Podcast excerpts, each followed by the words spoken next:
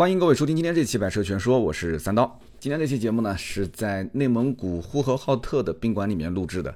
那么今天晚上录完节目呢，明天周二啊，我就会开着车从内蒙古一直自驾到这个叫响沙湾，也就是在鄂尔多斯的边上的响沙湾。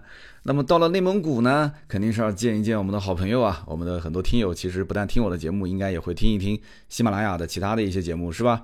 隔壁邻居，也就是我们的汽车兄弟的两位主持人孙俪和张璐，那么是在内蒙古，哎，那肯定得要白嫖一下，对吧？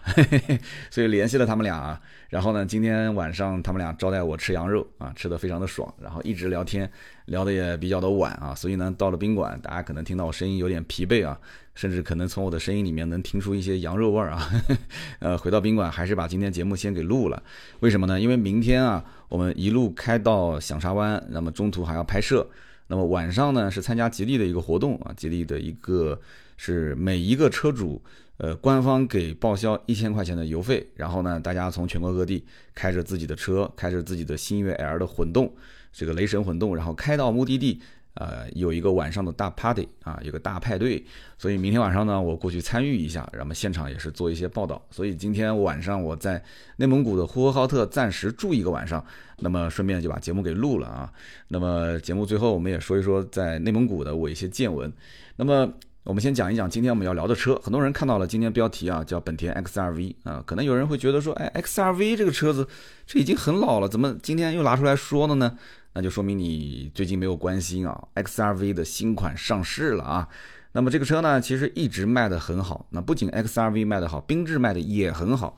好到什么程度呢？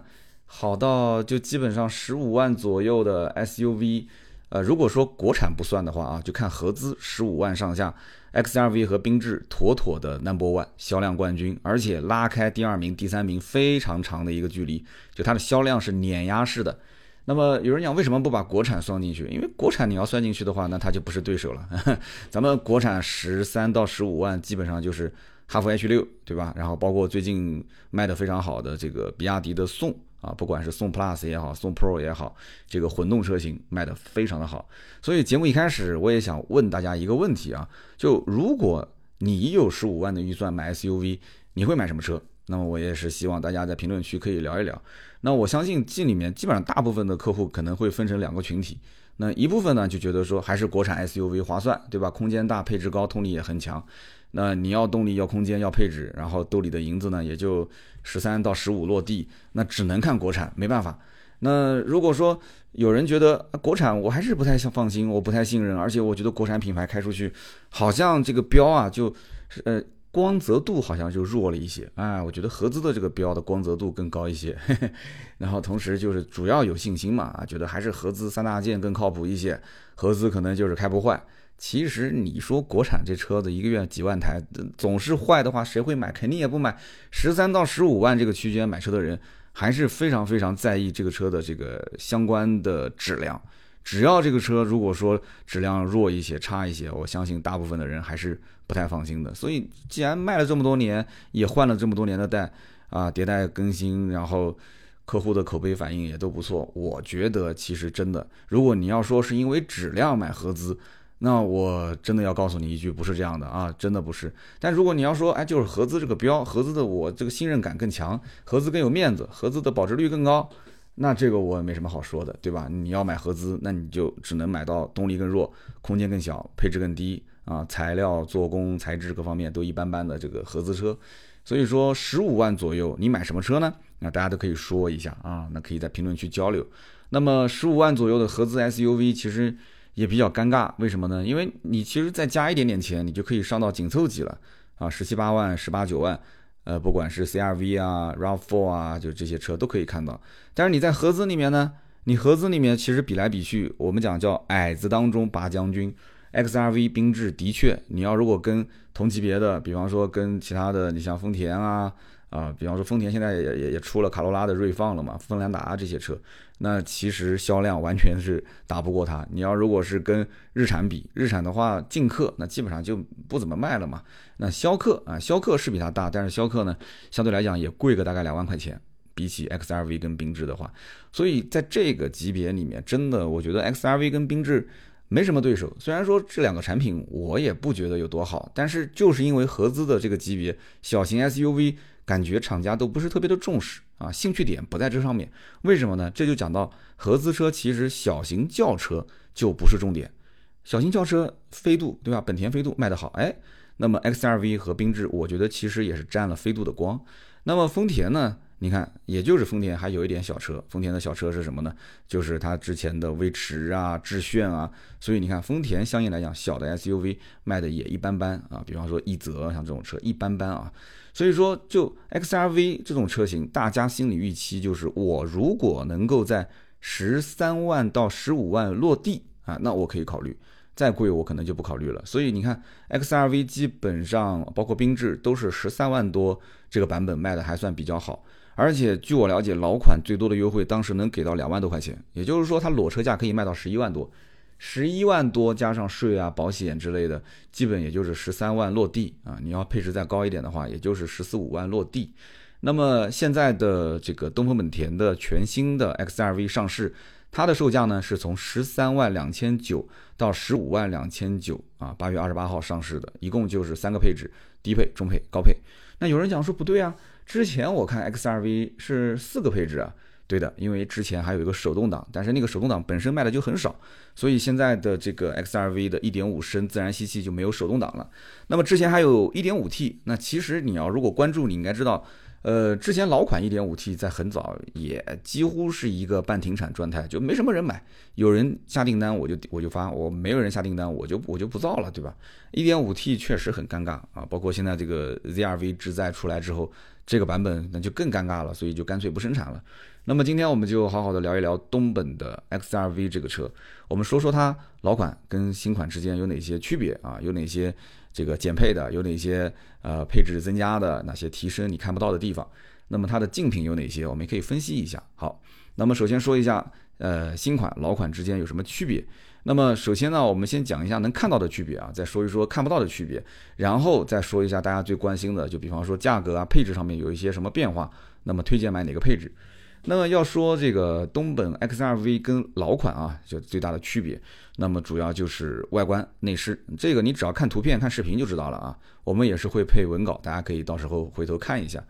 那么我们之前讲过那个 ZRV，大家其实在 ZRV 那一期里面也听到了关于，就是比方说 XRV、HRV 啊，就这个命名就特别的复杂。我们还是再回述一遍啊，回述一遍，本田 HRV。哎，怎么又说到 HRV 了？HRV 是海外的名字，HRV 是一个全球车，在很多国家销售。那么它在第二代的时候，除了日本叫 Visa，Visa 其实在国内就是缤智，你看它后面缤智的尾标叫 Visa。那么它在欧洲和在这个啊北美都叫做 HRV。所以呢，你真要说起来的话，其实老款的缤智才是真正的全球车型，而 XRV 是在这个基础上做了中国的特供版。啊，但是很奇怪，就是中国特供的 XRV 卖的比这个所谓原汁原味的缤智还要好，那说明什么呢？说明东本还是很了解中国人心的啊。东本除了 XRV 这个这个中国特供以外，还有一款三缸的是吧？后来也出混动的那个中国特供轿车啊。那么不过到了第三代的 HRV 之后，也就是最新一代的，那么这个系列就变得比较复杂了。嗯，怎么复杂呢？就是新款的 HRV 现在是分成欧版跟美版。那么欧版的 HRV 呢，在日本还是叫 Visa，但是在美国呢，哎，这个 HRV 呢还是叫 HRV，但是它比之前要高了一个规格。怎么理解呢？就是美版的 HRV 用了思域的底盘。哎，有人讲说，那之前呢，之前的 HRV 或者叫 Visa 的话，它用的其实是飞度的底盘。也就是说，我们国内卖的缤智跟 XRV 其实就是一个拉高加宽啊这样的一个大号的飞度啊，你可以这么理解。那么在国内呢，其实现在也有了对应的，就是用思域底盘的啊，放大一号的这个车型，就是我们刚刚提到的广本的 ZRV 智在。那么毫无疑问，后面的这个东本肯定也是要上这个 HRV 的新款的，对不对？所以说呢，这今后你要买车的话，ZRV 和新款的 HRV 你要记住了，你不要看它说好像只是比 XRV 缤智好像大了一点啊，不是这个概念啊，或者说哎，发动机用的 1.5T，那个用的1.5升。不是这样的，是底盘都不一样你一定要记住了，现在的 XRV 缤智用的是飞度的底盘，ZRV 智在跟后面的新款 XRV 用的是思域的底盘，完全就是两个不同性质的车型啊，级别定位都不一样。所以说，呃，HRV 虽然在这个车型在欧洲和美国用的是相同的名字，但其实不是同一台车。所以说，大家在看相关的新闻报道的时候，一定要记清楚这一点。那么更奇怪的是什么？就是广本缤智它会继续用欧版的 HRV。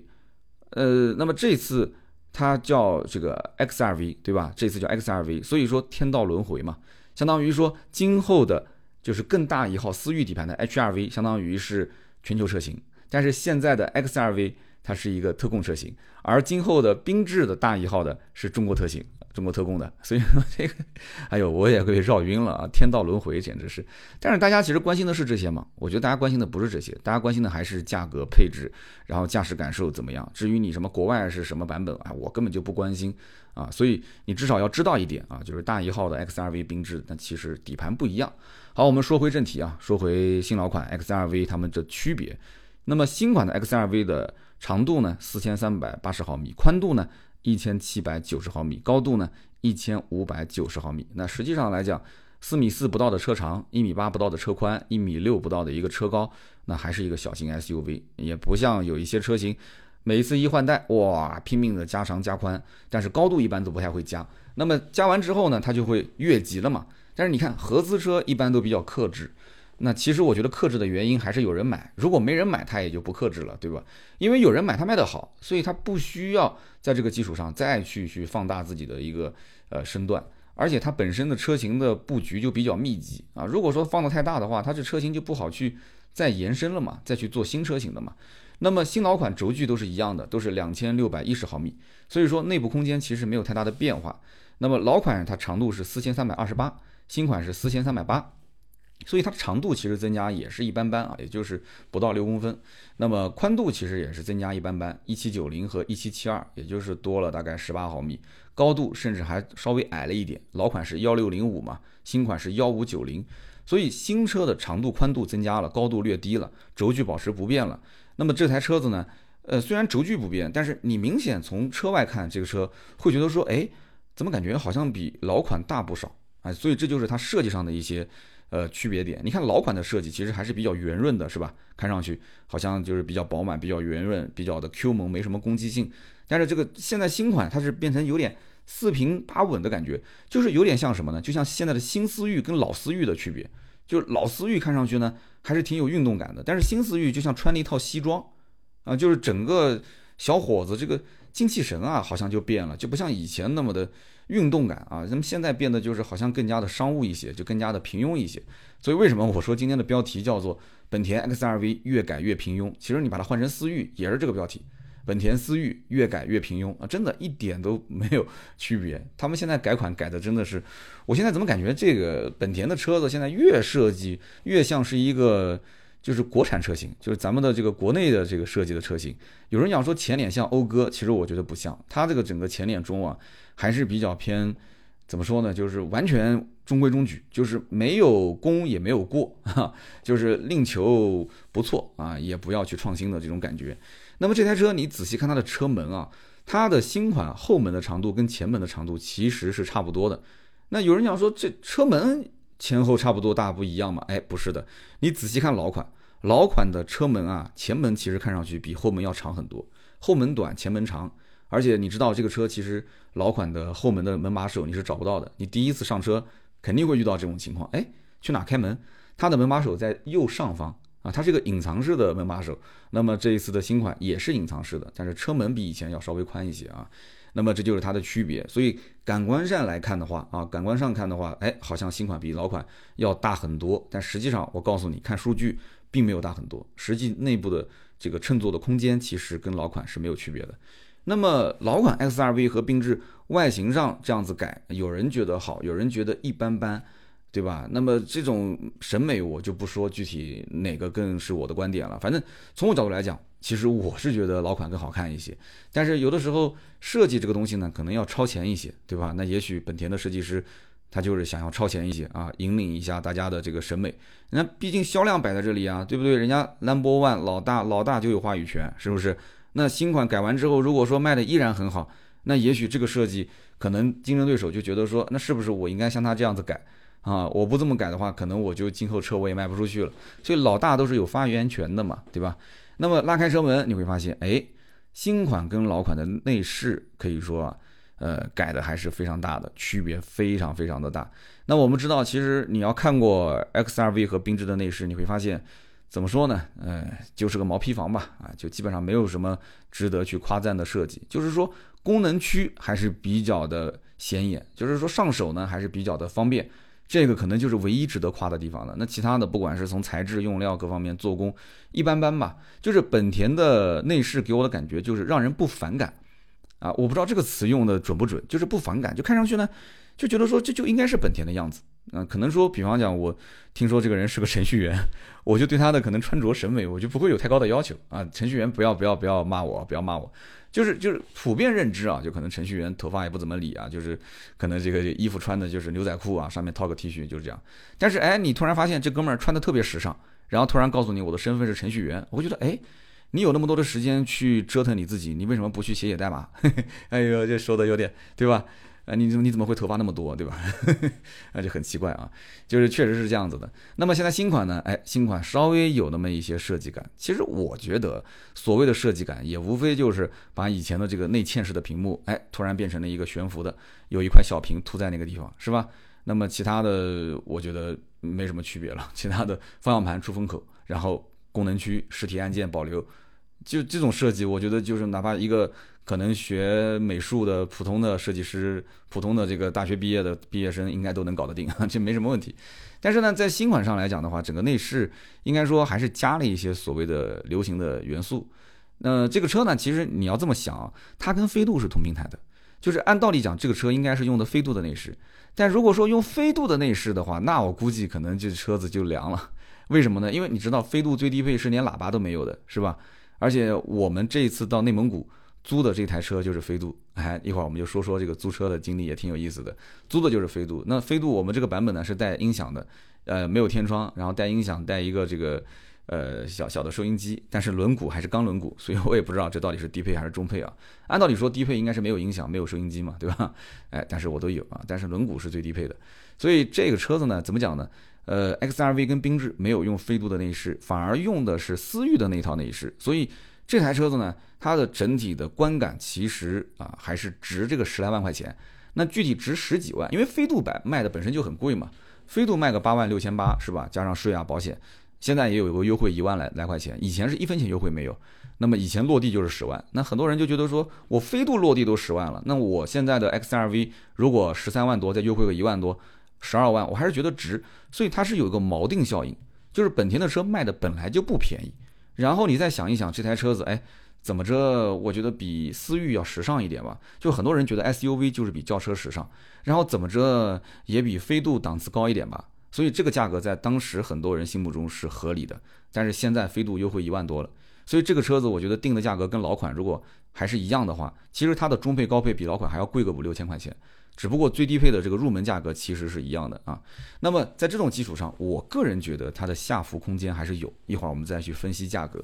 所以呢，新款跟老款比，只能说是跟老款比，它的整体的内饰样式还是稍微的新颖时尚了一些。就是说你会发现，哎，它现在的整个的这个方向盘是个三幅的多功能方向盘，然后哎，中控台的那个屏幕是个九英寸的悬浮式的多媒体屏，那么跟老款整体来一眼看上去，哎，就是不一样，是吧？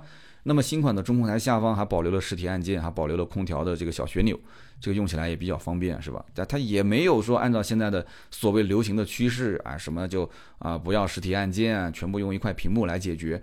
本田还是比较任性的，我就这么干，老子就是这么设计的，你爱买就买，不买就滚，对吧？他还是卖的是粉丝，不一定是客户。哎，但是大家就认啊，这就认本田，对吧？没办法，买发动机送车。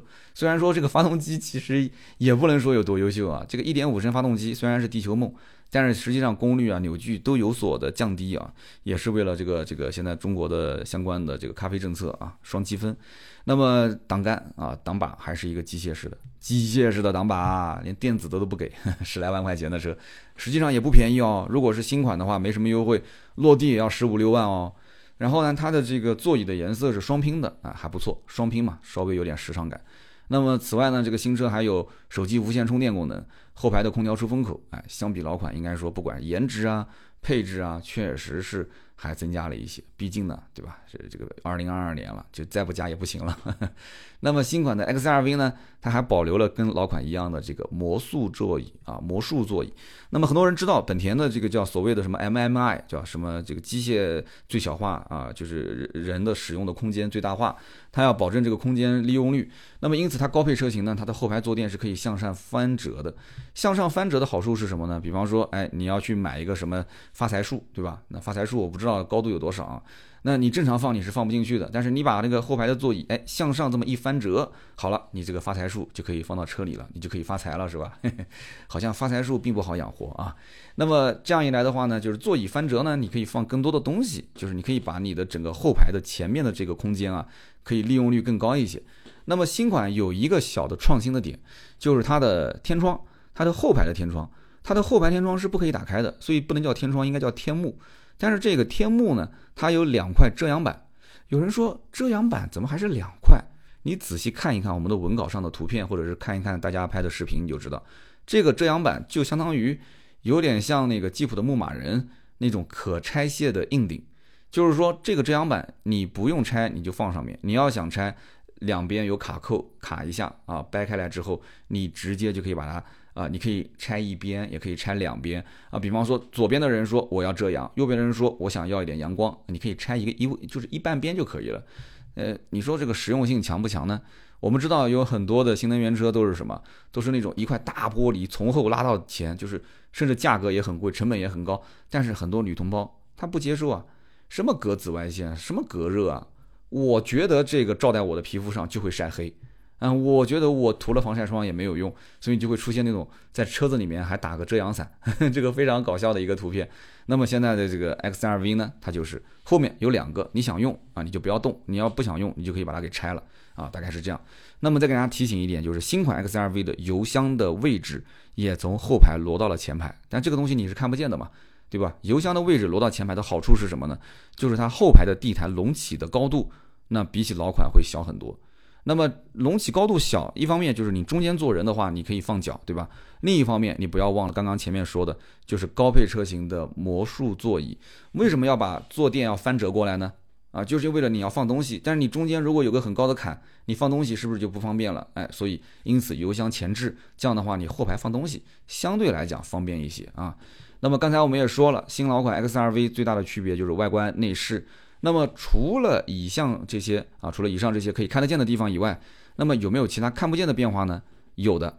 那首先就是 1.5T 的车型取消了啊，其实这个也是看得见的，你一看配置表就知道了嘛。目前来讲，只有一点五升的车型，最大马力一百二十四匹，最大扭矩一百四十五牛米。那么我刚刚前面也说了，就为了相应的这个环保的法规，所以现在的这个整体功率啊、扭矩也下降了。那降了多少呢？马力降了七匹。啊，扭矩呢降了十牛米，那么对于像这种就是一百二十四、一百四十五也还好啊，其实也还好，之前一百三十一嘛，对吧？所以你正常的话开起来，你只要不是那种非常职业的赛车手啊，我觉得职业赛车手应该也不会开这个车啊。那大部分的百分之九十九点九的普通的消费者应该是开不出感觉啊，也跟老款有什么差别？我相信有的人买这个车应该老款都没开过，开不出什么差别。那么新款的一点五升的这个发动机呢，它的代号跟老款也不太一样。那么老款叫 L 幺五 B 五，新款是 L 幺五 CE，所以在网络上很多人也在争论，说这个新款是不是有一些呃新的一些技术，就像之前的呃，比方说像轩逸啊，轩逸说我的 HR 幺六虽然我用了这么多年啊，我但是我这个 HR 幺六发动机啊，我加了什么什么呃涂层，什么什么金属喷射啊，加了很多的一些东西啊，具体你也不可能把发动机拆开来一个一个看是吧？但是就告诉你。啊，我现在的动力更好，我的这个油耗更省啊，我开起来更平顺。那这个嘛，我觉得你相信一半就可以了，好吧？那么我觉得发动机呢，你仔细看应该看什么？看它的排量、缸径、行程。如果说新老款完全一致的话，我个人觉得它实际使用区别不大。那么现在的 L 幺五 B 五老款的跟新款的 L 幺五 CE 实际上排量、缸径、行程完全一致。那么匹配的也是跟之前一样的 CVT 的无级的变速箱，那么不出意外的话，驾驶感受应该没什么变化啊，包括底盘悬挂肯定也不会有新变化。如果是新的底盘的话，肯定会宣传的嘛，对不对？那么用的还是之前的飞度的一个底盘。那么前麦弗逊，后扭力梁，这都是没有变化的啊。那么这个新车它到底有什么一些增加的亮点呢？根据官方的说法，新车增加了 AHA，叫敏捷辅助控制系统啊，可以改善转向的指向性。那么包括啊，它的这个变速箱的降档逻辑也是得到了一个升级啊，提升了车辆的一个驾驶的稳定性啊，也是增强了转向的灵敏度。哎，我也搞不懂变速箱的降档逻辑换了之后为什么会增加它的转向灵敏度呢？啊？那么根据官方资料说，第二代的 XRV 还针对底盘的性能增加了一些升级，比方说啊，高刚性的钢材占比达到百分之十八啊，车身接地部位的刚性啊，横向刚性也是增强了百分之二十，车身的抗扭的这个抗扭转刚性增加了百分之十五，避震器的安装部位的刚性增加了百分之十五啊，后避震器的行程扩大了百分之二十，让它的悬挂性能能够更好的发挥啊，提升转向回应速度和稳定性，驾驶舒适度。那么以上这段话都是官方的啊，官方其实他想表达什么呢？就是说，哎，这台车子呢，我官方给你在很多的材质的运用上面都做了加强了，因为我们知道一台车子好开不好开，其实用料还是很关键的啊。因为很多赛车为什么要把它全部拆散，然后全部换那些强化的一些呃相关的配件，其实主要就是让你操控性更好。但是我觉得一个 XRV 的小型 SUV 车型，它第一个有必要这么去弄的吗？啊？就是它本身离地间隙就比较高，对吧？它为了一个就是哪怕城市 SUV，它也是要为了通过性更好一些。你不能说把一个 SUV 做的太低趴了，是吧？那么同时这种车型本身也是加高加宽的，操控性再怎么讲，你吹它有多好，我都不相信，真的。而且就是个1.5升自然吸气发动机，还把发动机的功率扭矩降低了，所以这些描述我觉得你听听就可以了，实际还是到店里去开。啊，如果是有老款的试驾车、新款的试驾车，你可以对比开一下啊。不过老款肯定逐渐的就淘汰了嘛，你可以感受一下，看看是不是像他这么说啊，说提升百分之十五、百分之二十，你开就是了。你开的过程中，你感觉说，哎，转向很顺手，对吧？刹车油门很很很跟脚。那么开的过程中，包括你你你不要说一百二十码去过弯了，对吧？你就速度降下来，哪怕就是四十，你过个小弯，其实我觉得也够了，这个速度也很快了。那么你发现，哎，整个车子也不响胎啊，整个车子的这种车内也不是说摇摇晃晃的，就跟开个轮船一样的，那就说明它可能没有吹牛啊，确实是这方面有增强。但是你说你光过个坎，那车子晃啷晃啷的，对吧？你感觉坐在后排也不舒服，开起来也不舒服，它吹再多都没有用。开着舒服不舒服，老百姓啊，我们消费者自己说了算，好吧？那么这种变化，其实我觉得在合资车里面啊，基本上每一款新车型上市啊，都会说一说，都会在这些数据方面做一些优化。但是本质来讲，这个车子其实就是在飞度基础上换个壳子、拉个皮来卖，但是卖的非常的好。没办法，在中国 SUV 就是卖的好，而且你牌子只要响一点啊，口碑呢之前也没出过太大的问题，都没什么问题啊。那么这个价位呢，其实老百姓真正图的是什么？他图的是省油、省心、稳定。所以本田啊、丰田啊这些牌子，就老百姓特别认，消费者就觉得说，哎，这车买了就跟存钱一样的，将来随便什么时候卖，我我都能回很多的这个这个我的成本啊，就相当于就是存个钱嘛。所以说大家不其实不喜欢花钱，喜欢存钱。那么抱着这种心态，在合资车里面就很得很多人的心意嘛，对吧？就像轩逸，你说轩逸这车好在哪儿？我真的没看出来好在哪儿。但是呢，在全中国这个级别的轿车里面，它就是卖的最好的，它就是卖的最多的，它没有最新的技术，也没有什么所谓的啊特别特别让人眼前一亮的设计。但是新款、老款都卖得好，对不对？新款用的还是老掉牙的，用了十来年的 HR 幺六的发动机，老款经典款。那有人讲说，你看我十万块钱上下，我就买了一个合资车，而且这合资车当年也是个卖十三四万、十四五万的车，对不对？那我现在我觉得很划算，因为它优惠大嘛，啊，优惠两万来块钱。那么隔壁的大众朗逸、速腾，你看他们现在改款怎么改？外观内饰只是小改一下，人家其实都没怎么大改。然后呢，再把之前国外都用了好几年的 1.5T 放到中国市场上，哎，还有些人追捧，还说啊，你看大众用了最新的 1.5T 了，你是不是还要放个鞭炮、拉个横幅啊，上街去去庆祝一下，对不对？人老外都已经估计到换车了，那咱们中国人才刚用到 1.5T，这个 1.5T 真的，我觉得大众就是挤牙膏一样的，慢慢的、慢慢的往市场上去投放新的技术。试试水嘛，价格卖的那么贵，是不是都可以买 B 级车了啊？你买个 1.5T 的速腾有什么意义呢？所以这么看来的话，XRV 只改了外观内饰，而实际上三大件动力方面，我觉得区别不大。所以说这个车子呢，它到底有没有诚意？我个人觉得啊，老百姓也不要说什么看得到的地方、看不到的地方，你直接告诉我，哎，你说个价，说一个价，价格合适直接上车啊，不合适走人。就是你关注的是新老款的价格。还有就是配置上面有没有差别。那么好，我们怎么比呢？首先，老款有一个手动挡，售价十二万七千九，那么现在新款没了，这肯定比不了，是吧？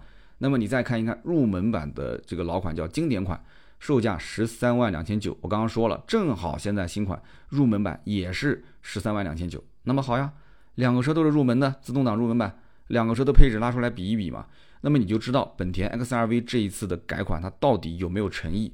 那么新款呢，相当于增加了前后头部气帘啊，或者说头部气囊。那么全车的安全带未系都有提醒啊，那么之前呢只有前排有提醒，后排没有。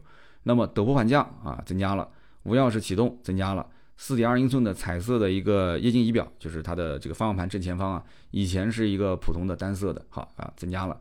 那么还加了一个 ETC，就是原厂就带 ETC 的。还有就是后排多了两个充电口。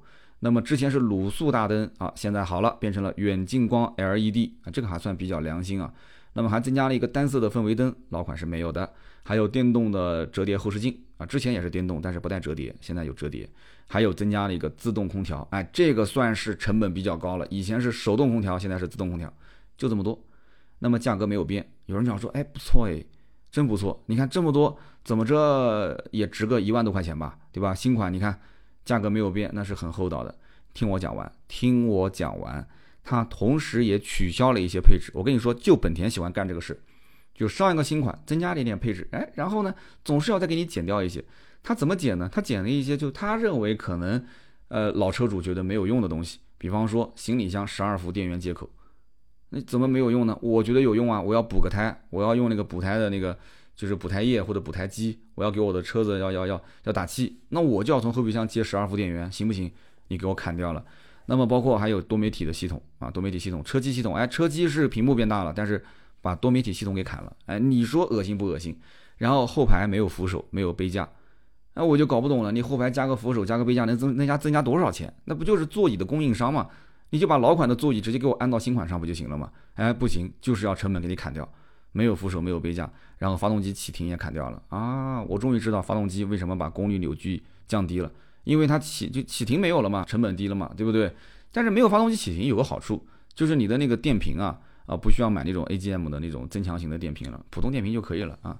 那么还砍了一个让我觉得很恶心的，就是把倒车影像给砍了。原来的入门版是有倒车影像的啊，现在没有了。所以你说恶心不恶心？你还要自己去后装一个。所以说我我真的觉得真的就本田我有点看不懂，可能也是因为它本来就是。老款卖的好嘛，对吧？我什么价格就这个配置，你爱买不买？哎有人买啊，销量第一啊。所以现在我砍掉了，你又怎样？是不是？所以它砍掉这些功能，我觉得实用性也很强。你如果真正你砍掉一些实用性不是很强的，那我也觉得无可厚非。但是不是这样子的，砍掉的实用性也很强。所以我个人觉得不是很厚道，新款不厚道，诚意不是很好。那么这两个配置可以讲是有增有减，对吧？那么你再往上看，其实也是一样的，十四万五千九，十五万两千九。比起老款，其实跟老款舒适跟豪华比，价格还上涨了五到六千块钱，但是并不是一味的增配，也有减，所以说你自己去拿个配置表看一眼就行了，我就不赘述了啊。所以我感觉本田什么呢？就是本田对自己的产品配置各方面还是非常自信的，因为毕竟它之前的销量摆在那个地方了嘛，就是我们可以说把它宠坏了，把它给惯坏了嘛。所以这一次改款，我觉得从配置上来讲，从价格上来讲，诚意其实不是很足啊。所以我建议大家稍微等一等，真的，这个车子呢，你结合老款当时最多的优惠是两万五左右，对吧？现在大概两万一、两万二。那么老款既然是这个优惠，新款你哪怕再有竞争力，你你难道说没有可替代车型了？十三到十五万、十四五万，你就不能去买一个国产的 SUV 啊？国产的不管是比亚迪的宋也好，哈弗的 H 六也好，那为什么一定要买这个车呢？真的我是看不太懂。那么新款我觉得优惠一到一点五万。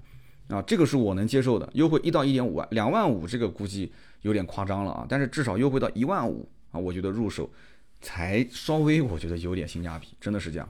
那么最后说说它有哪些的竞争对手呢？其实买本田的消费者基本上都是属于那种就是只买合资，其他不看的，因为本田真的是性性价比不高。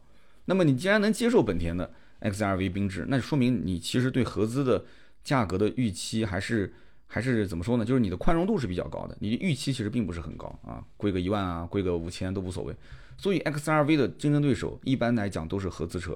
那么买国产的人呢，大多数都是追求性价比的，要空间，要配置，什么都想要，要大屏幕，要车联网。那么因此这个价位合资车是给不了你的。合资车没有什么性价比。那么它最直接的竞争对手，我觉得，嗯，其实还是自家车。我觉得 XRV 最大的竞争对手就是缤智，缤智最大的竞争对手就是 XRV。那么至于像我刚刚说的嘛，丰田奕泽，包括像大众的探影这些车子跟它来比的话，真的就完全就是被它的销量碾压。还有你刚刚讲的日产劲客，那根本就没有存在感。很多人看到这个车都报不出这什么车啊，长得有点像逍客，好像又不是逍客，就说不出名字。你要如果把这些小型 SUV 加一起，销量我跟你说啊，跟本田的这两款车加一起根本就完全不能比。那别克的那个就更不用说了，是吧？别克的小型 SUV 啊，那就就根本就卖不了，马自达都都快停产了，真的是。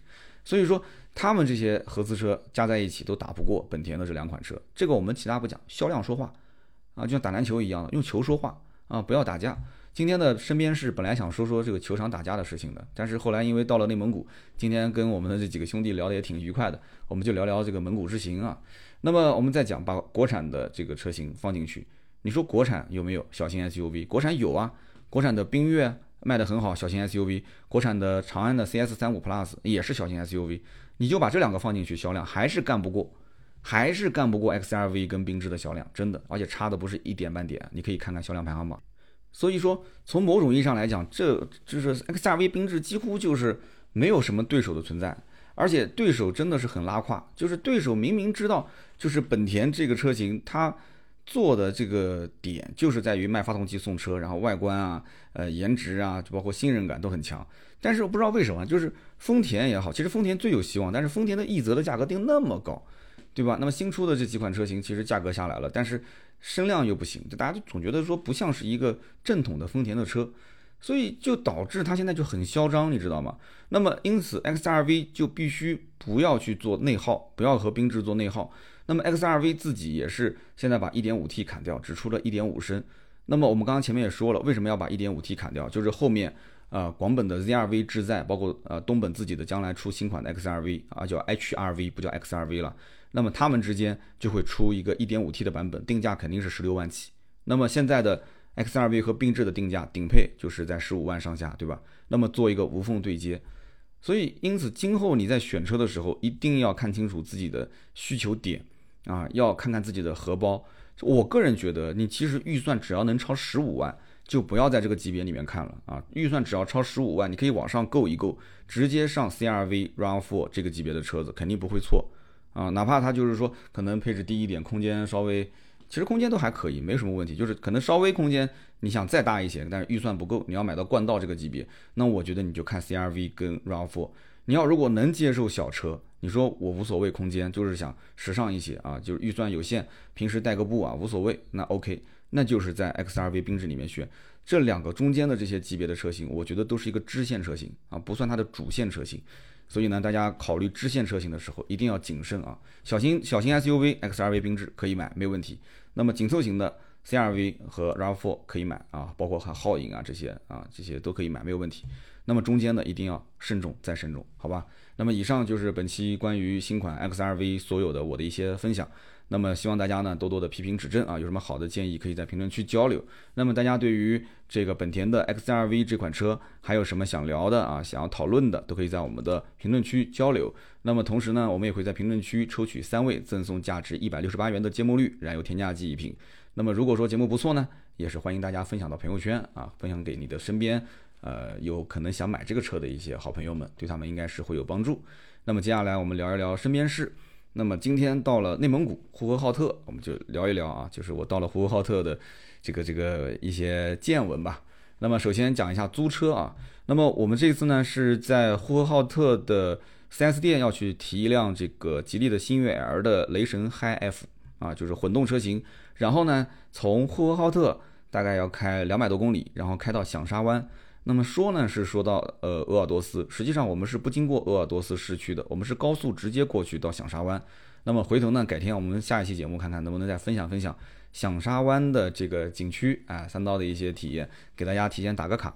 那么到了呼和浩特呢，机场落地之后出来，我们就租了一个车，提前在网上租的。那有人问是什么平台？其实我之前租的是一嗨，为什么是一嗨呢？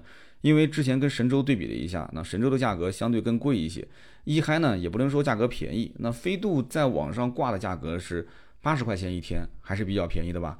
那么，因为他们家相关的这个费用会有一些减免啊，有一些这个手续费用，包括你之前如果在一嗨租过车的话，那么这一次是免押金的。所以说，租车平台就是这样，你用惯一个，你就会用一个。那么它包括异地还车，本来有个费用，然后后来也是帮我免掉了啊，但是也比较惨，就是他虽然把我这个钱给免了，但是我本来的计划是在鄂尔多斯还车嘛，那给免掉了异地还车费，但是呢，我发现鄂尔多斯的这个机场太远。就是离响沙湾的话，我第二天要去坐飞机，要开两个多小时的车，开两个多小时的车，然后我我只有一班飞机，早上八点多，那等于说我七点钟就要到机场，我等于五点就要出发，四点多钟就要出发，那我早上三点多钟就要起床，那不要睡觉了，所以后来说那怎么办呢？那就还是回到这个这个这个叫呼和浩特啊，所以呢，我们就第二天。订了一个呼和浩特下午三点多的一个飞机，那么我们大概十二点啊，可能有点有点晚，十一点吧，十点钟那样的出发，这样的话去机场就比较的稳妥。但是呢，你的还车的话就变成了又得回到这个这个呼和浩特，所以之前帮我免的钱现在又增加了，加了我五十块钱的异地还车费。那么有人说八十块钱租一天车，那么我租了两天啊，租了三天，等于三八两百四，对吧？啊，不是这么算，不是这么算，它是这样子的，它还包括有一些手续费用。啊，包括还有一些这个，就包括像刚刚说异地还车的费用啊，这些就是七七八八的啊，还保险，就是把这些保险的费用、手续费用加在一起的话，我摊下来相当于是一天一百五十块钱啊。有人讲说那这挺贵的，那当然了，肯定贵啊。而且我这个保险还是买的最基础的，三责才二十万。如果你要是保险买贵一些，包括我们在提车的当天，其实对方一直在跟我们讲说你保险不够，保险不够，你要多买一点，你要多买一点。其实他就是想提醒我们，你要多买保险，那这个当然是利润了，对吧？那么同时，如果你保险买多了，后面可能纠纷也就少。但是你要现在就是说啊，最基础的你就买个就是基本险，那就可能会出现像上次三亚的那个情况。所以这台车拿到手之后，我也是前后左右内饰全部用视频啊手机拍了一圈，那防止今后扯皮。我甚至还拍了照片发了微博，我说网友们带我见证一下啊，这个车这些地方都是有问题的。我刚拿到车，所以呢。哎，我相信还车那一天，希望这个大平台不要再出现什么幺蛾子啊，不要再出现什么保险杠掉了，保险杠掉了说是我撞的，是我弄的什么的。那么租车其实还是比较方便的，而且租车呢是满箱油拿车，满箱油还车啊，所以你到时候还车之前到油加油站把油加满就可以了，还是比较方便。有个车确实方便，确实确实啊。那么小飞度开着呢，说实话噪音挺大，但是后排空间确实也挺大。那跟今天这台车子呢也挺应景，因为这个车本来就是 XRV 是飞度的这个底盘，飞度的一个平台嘛，所以呢这台车子反正我开了，我感觉就是如果你仅仅的就是代步啊，小空调吹吹啊，对吧？小音响听听啊，主要是心情要好啊，你的心情不要被车型影响就可以了。那么我发了微博之后，有网友讲说，哎，刀哥你这么抠门，对吧？你不如去租个奥迪 A4 了，说奥迪 A4 算在你网上就四百多块钱。后来我讲，我说你网上四百多，你不知道，你真正付出去的钱就六百多一天。我何苦呢？是不是？反正我就是代个步嘛，要求也不高。这台车是我们的一个跟拍车辆，啊，就是一个我们的这个呃，拿我们的行李啊，包括拍摄啊，主要就是用它，因为不能总是开这个经销商的车，是吧？经销商的车我们主要是用来去拍摄用，那么尽量保持它的一个完好无损的一个状态，对吧？就是尽量少开，尽量少开啊。那么这个租车，那么再讲一讲，嗯，我对呼和浩特的一个印象啊。呼和浩特呢，其实我们在的这个位置呢，主要是在老城区啊。听说他们的这个东边啊，现在新城建的也比较好。但是呢，那跟当地的朋友聊天啊，就是我们隔壁的汽车兄弟，呃，这个孙俪啊，包括这个张璐啊，我跟他们聊天，其实我就发现，这个呼和浩特现在的人口流失还是比较大的。为什么呢？因为也确实是这两年呢，就是也是这个口罩的这个大环境，大家都知道的啊。那么因为这个大环境呢，就实体受到了一些影响。那么呼和浩特其实有很多的一些外地的朋友，他会到这个省会城市来进行工作。那么因此呢，这个如果能挣到钱，我就留下来啊；如果挣不到钱嘛，我就回去啊。那么这两年整体环境不太好，所以据说啊，整个呼和浩特呃走了大概有二十万人。那么有人讲，那呼和浩特一共多少个人呢？其实我一开始也没有印象，我一直觉得内蒙古应该是一个非常大的地方，而且每个城市的人口应该很多。但是实际聊下来发现，呼和浩特。才三百多万人，三百多万人还走了二十万二十多万人，所以我在想，哇，那那那这个不就很明显，街头的人就变变少了吗？但是我不知道是不是因为我住的这个地方，可能是，呃，就他们讲，反正当地人跟我说，类似像我们南京的新街口是正儿八经的核心的，就是老城区的核心啊。反正我在街头逛了一下，我发现反正吃的、喝的、玩的，该有的都有。然后年轻人也比较多，所以我觉得这个城市也不算是一个老龄化的城市，而且这里大学也挺多的。我看我今天晚上吃饭的时候，正好路过了这个内蒙古的师范学院啊，挺好啊啊，内蒙古师范大学。所以这个地方呢，我个人觉得就是它的气候也不是那么干燥，它不像说像新疆啊，说早晚温差那么大。你看今天我过来，我看十三度到二十二度，我一直很担心会不会。呃，中午特别的热，然后晚上特别的冷，哎，结果晚上吃完饭从饭店出来，发现穿一个短袖也没什么问题。我觉得气候也挺好的，然后吃吃肉啊，蔬菜也还行吧，反正这里的蔬菜也挺多的，也挺丰盛的。今天晚上反正吃的也挺开心的啊。那么在这个当地呢，呃，因为我有有有当地人带我嘛，然后我来之前也是发微博也问了一下，呃，吃些什么东西，大家反正给我的推荐基本上都比较一致，就是去吃羊肉。那么吃羊肉呢，就有几种吃法了，对吧？你比方说你去吃一个这个手抓羊肉啊，或者说吃一个这个羊肉的火锅。但是哎，我搜了一下，我发现啊，他们当地的这个有一家吃羊肉啊，他吃成什么样子了？就是 吃成这个叫冰煮羊。我当时听这名字就很搞笑，我心想冰煮羊用冰块把羊冻起来吗？然后煮吗？冰怎么煮呢？就冰跟煮就很有冲突，所以这个名字就很有意思。然后去吃了之后就发现，哦，它其实就是什么呢？就是你本来用羊肉放到锅里面用水煮，那你把矿泉水倒进去就没有特色，所以他就把水先冻成冰块，然后呢把羊肉放在冰块上面，就给人感觉那种好像很保鲜的样子，对吧？实际上下面就是一个火锅嘛，它其实就是火锅嘛，然后就把冰给煮掉，然后说什么这样煮出来就更新鲜啊，在那个冰上面先涂一层他们自己的那个那个。调料，然后再放一点他们的中药，再放一点什么蔬菜，再放一点什么东西，放个四五层啊，就给你感觉好像哇，就是这个这个这个底料啊，就好像很丰盛啊，对吧？有一些秘制的这个调料啊，哎，其实真正吃起来呢，确实羊肉确实不错，羊肉一斤，羊排一斤，我都我们都没吃完，三个人都没吃完，反正很新鲜，但是呢，吃起来有一种饱腹感啊。当地人也是跟我讲的啊，张璐啊，孙俪也跟我讲，他说这个羊肉可能不像那种就是切片的涮羊肉吃起来那口感那么好。就吃起来呢是可能三四块四五块下肚之后你就就基本上两个眼睛就发直了，但是我们今天其实还是挺可以的，我们今天这一锅也吃了四分之三，也不能算完全浪费了。叫泽城冰煮羊啊，也是当地很多人推荐说还不错，反正我吃了感觉没有那么惊艳，但是呢反正就可以试一试啊，就是比较有特色。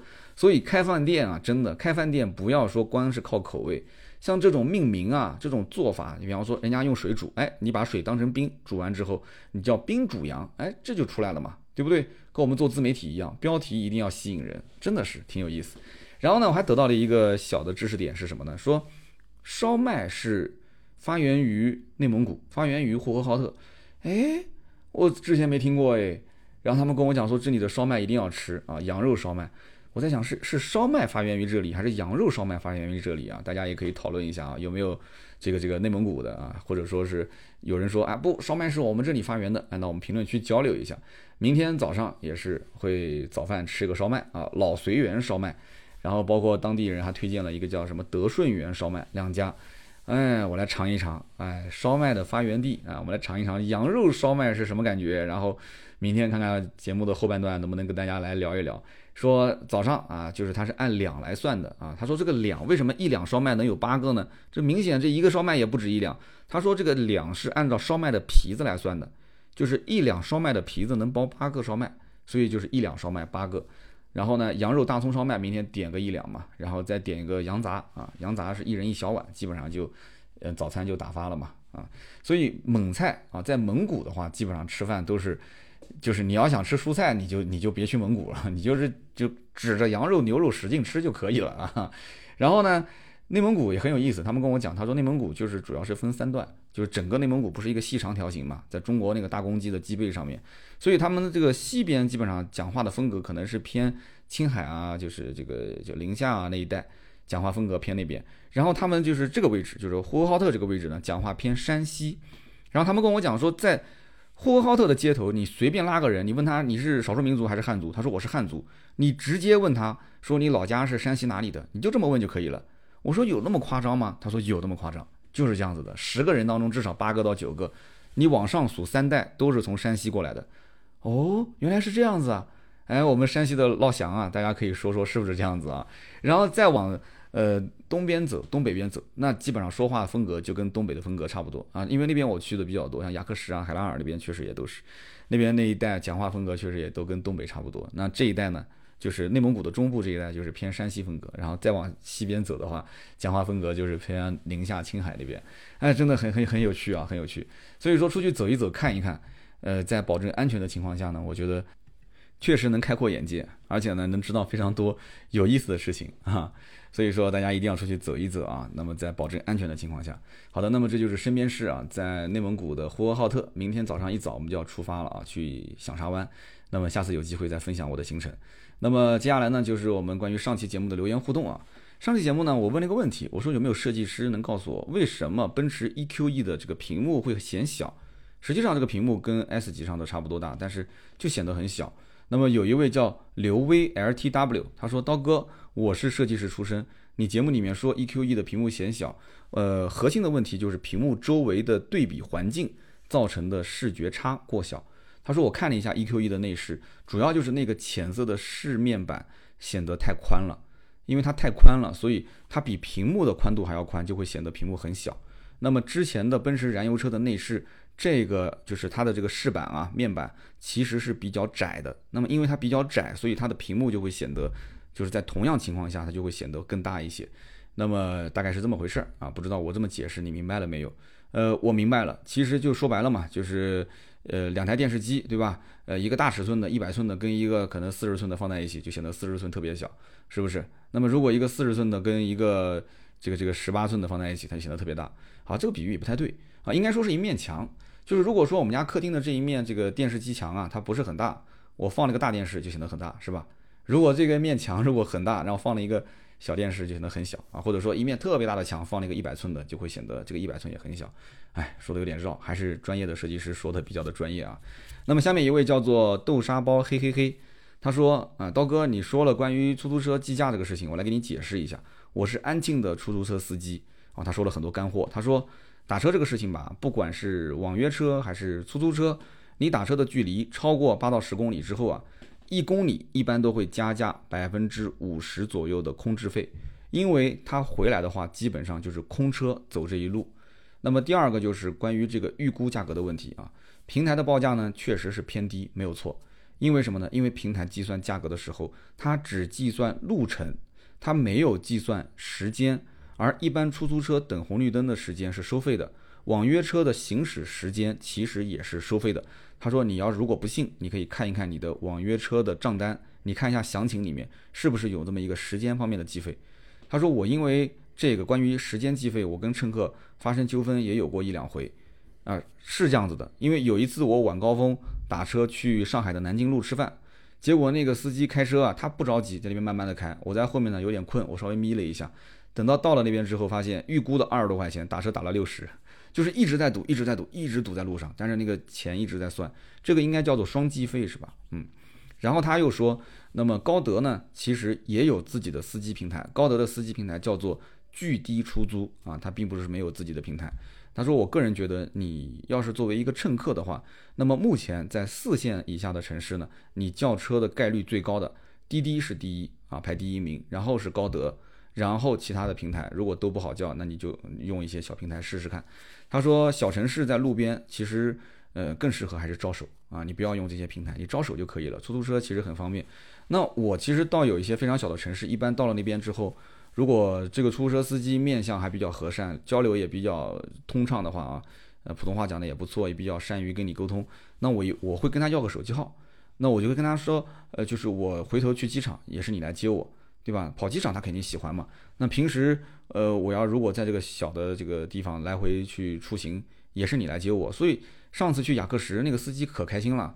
你想，我光是做核酸，我前前后后打了将近六次车，去一趟回来一趟，去一趟回来一趟，然后又是送我们去那个冰雪的试驾的场地，又是送我去机场，那个司机肯定开心嘛，对吧？所以他跟我交流也很开心啊。所以说，小城市确实啊，招个手打个车，或者是呃，在当地找一个熟悉的就是。沟通比较好的司机，然后跟他呃留个电话是比较合适的。那么大城市的话，主要还是用平台啊。非常感谢这个司机师傅，叫豆沙包嘿嘿嘿。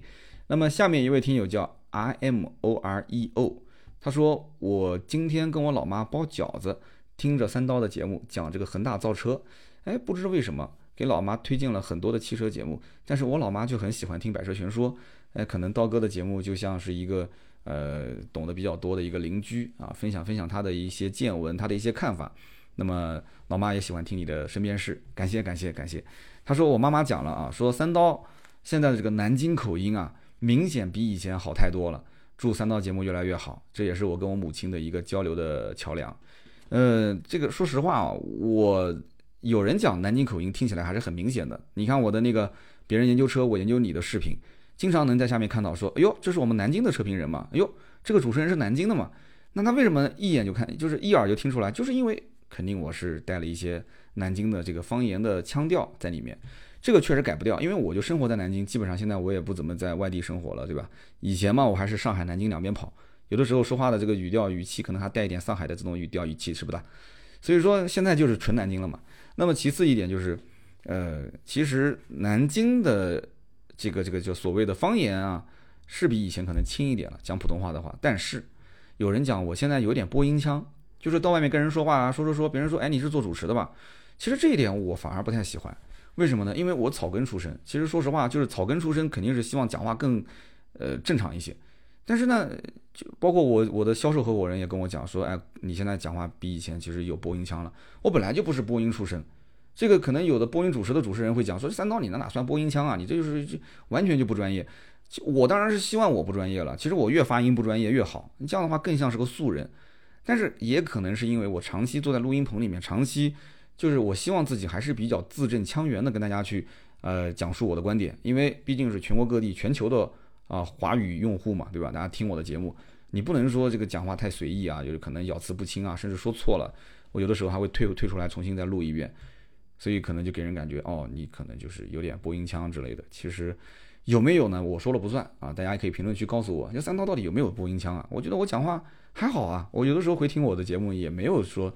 太这个呃一本正经，好吧？那么以上就是本期节目所有的内容，感谢大家收听啊！今天这期节目是在内蒙古的呼和浩特啊，在给大家录制的，还不错。虽然说我这个房间呢是靠近路边，其实路边白天车也不多，晚上安安静静，路上一辆车没有，很好，非常好。我要去睡觉了。好的，那么大家如果想关注我更多的内容呢，可以关注我的公众号“百车全说”，想要进我们的微信群，也是在公众号。百车全说的下面有个菜单，点击粉丝进群，扫二维码就可以了。那么同时，我的微博百车全说三刀，大家可以关注一下。